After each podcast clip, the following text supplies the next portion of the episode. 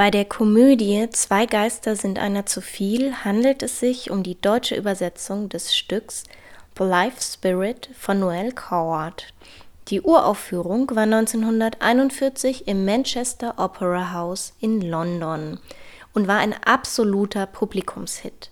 Seitdem erlebte das Stück neben zahlreichen Wiederaufführungen eine Musical-Adaption, lief im Radio und Fernsehen und wurde zweimal verfilmt, zuletzt 2020 mit Judi Dench. Der zeithistorische Hintergrund des Stücks über die Rückkehr der Geister von Toten fällt in die Bombardierung Londons im Zweiten Weltkrieg der harten Realität des Todes und der ständigen Todesgefahr setzte Cowards Komödie die Möglichkeit entgegen, über den Tod lachen und sich so zweieinhalb Stunden ablenken lassen zu können. Wir hören nun einen Beitrag des Radio Erzgebirges, das uns das Eduard von Winterstein Theater dankenswerterweise zur Verfügung gestellt hat. Darin erzählt Silvia Giese, die Schauspieldramaturgin des Hauses, worum es in dem Stück geht. Ja, also zunächst könnte man denken, dass es sich um eine sehr tragische Geschichte handelt, weil es geht um Tote. Also es ist so, dass äh, Charles, ein Schriftsteller, äh, zum zweiten Mal verheiratet ist. Seine erste Frau ist schon sehr früh gestorben er möchte ein Buch über übersinnliche Phänomene schreiben und äh, hat dazu ein Medium geladen, um ähm, ja, einfach einmal zu sehen, wie eine Seance äh, abläuft, was da alles passiert. Und es kommt Madame Arcati, das Medium, wie man das kennt. Es wird ein Tisch aufgestellt. Ähm, die äh, Beteiligten an dem Abend äh, sitzen an diesem Tisch und plötzlich fängt tatsächlich der Tisch an, sich zu bewegen und irgendwann taucht die erste Frau von Charles auf. Und da beginnt dann wirklich die Komödie. Wie wird man eine Frau, die äh, eigentlich nicht mehr da sein sollte, weil Charles ja inzwischen wieder verheiratet ist und die zweite Frau natürlich auch ganz begeistert ist, dass die erste jetzt plötzlich wieder da ist.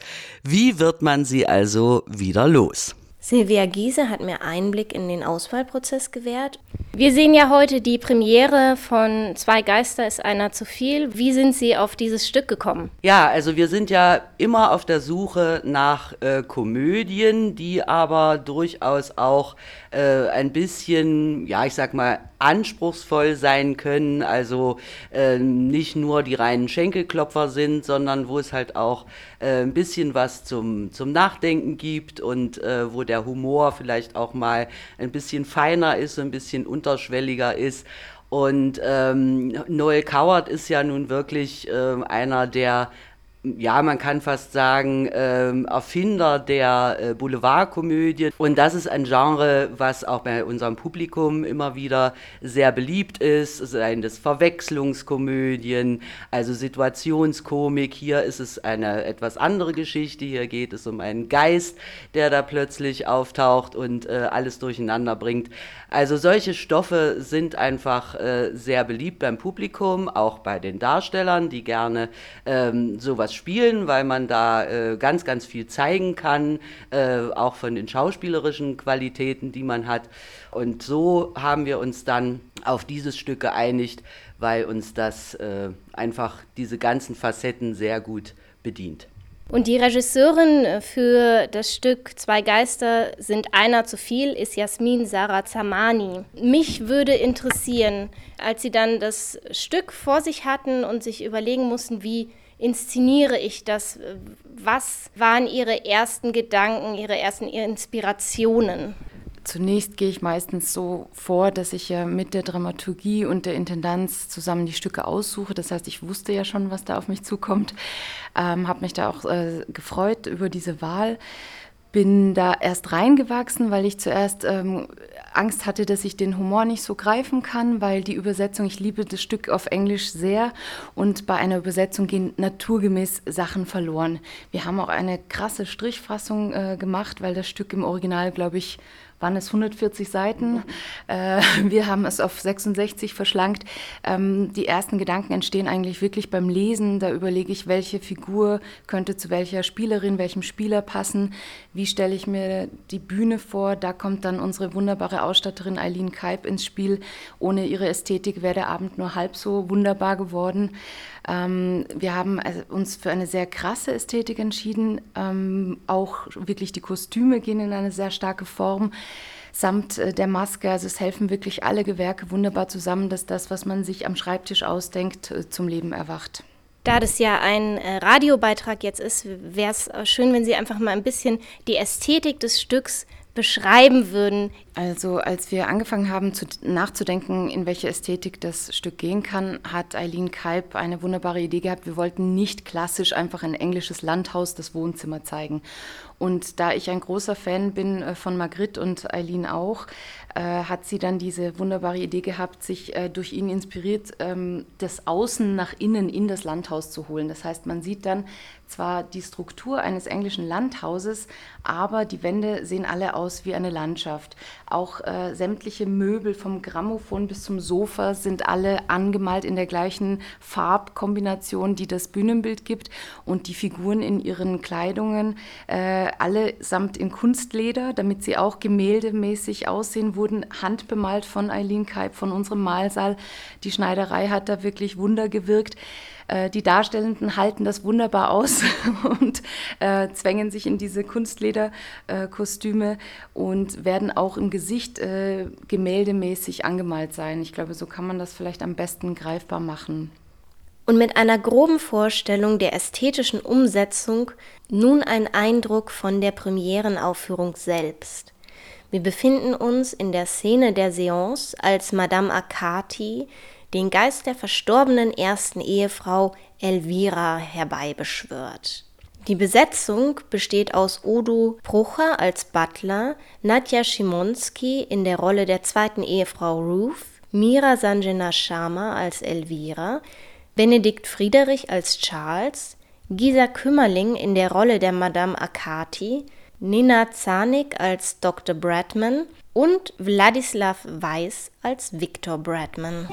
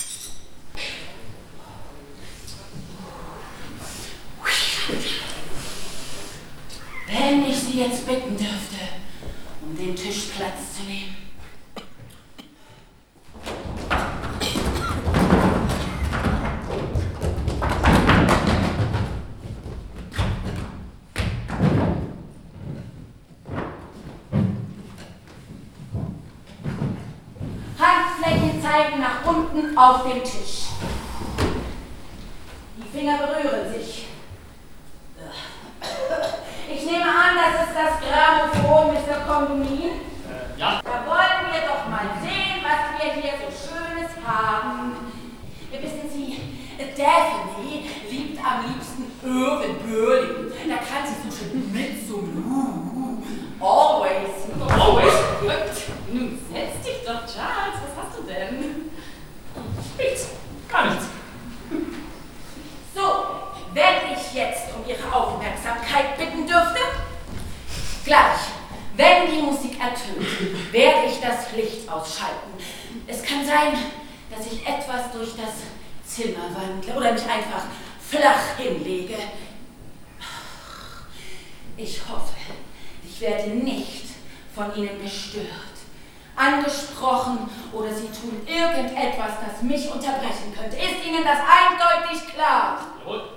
Also, fangen wir an.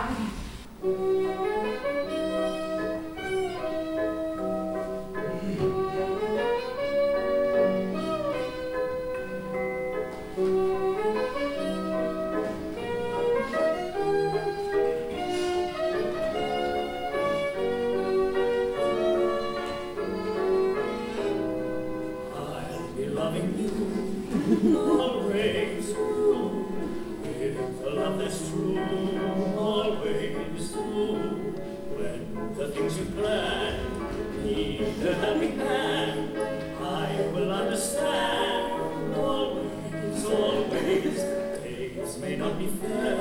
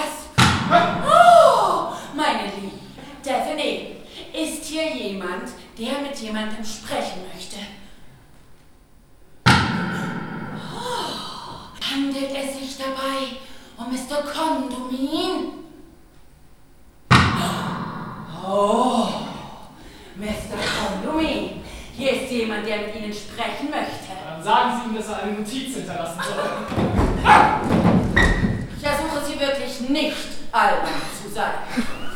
Gibt es jemand, der kürzlich verschieden ist?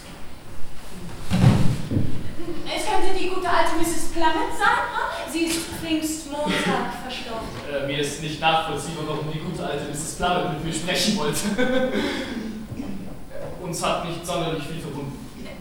Versuchen können wir es doch. Hm. Bist du Mrs. Plummet?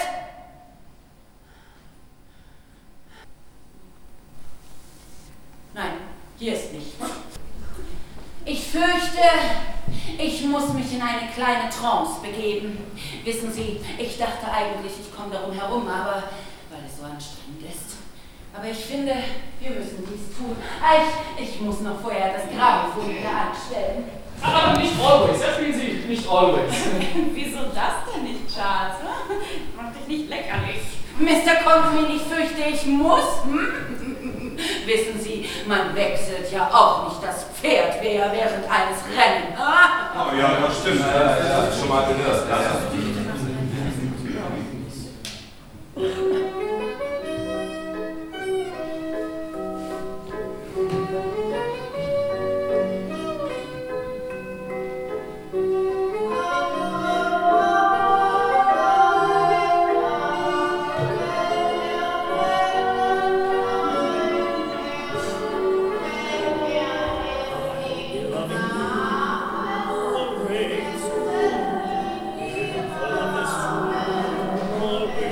sollte Decky unbedingt die Polizei verlassen. Ha! Ha!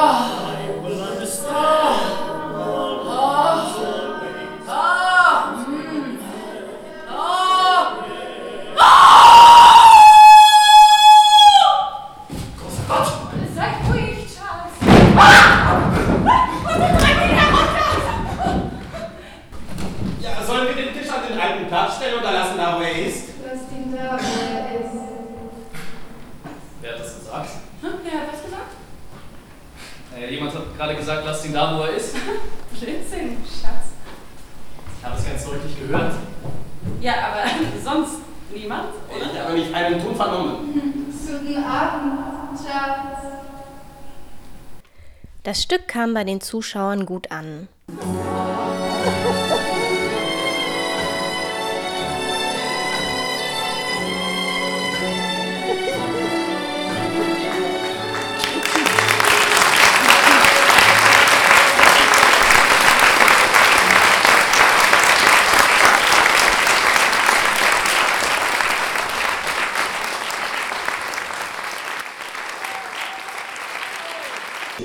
war ein lustiges und kurzweiliges Stück, sehr schön arrangiert, tolle Künstler, also hat mir rundum gefallen.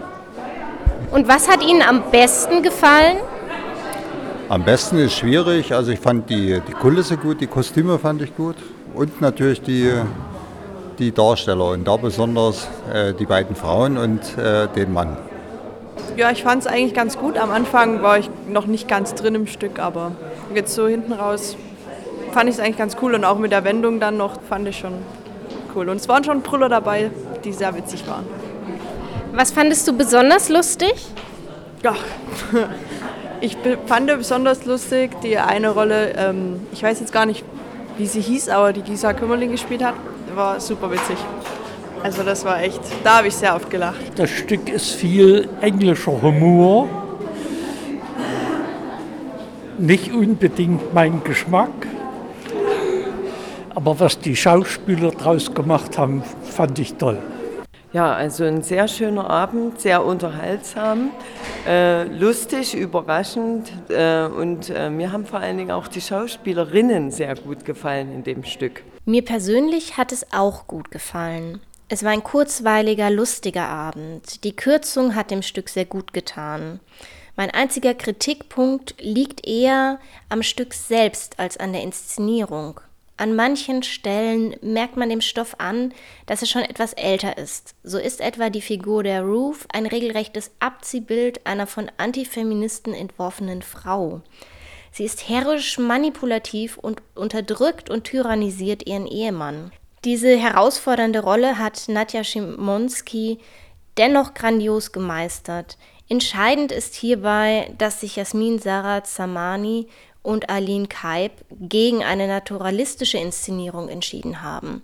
Bildästhetik und bewusst überzeichnetes Schauspiel erleichtern hier den kritischen Abstand enorm.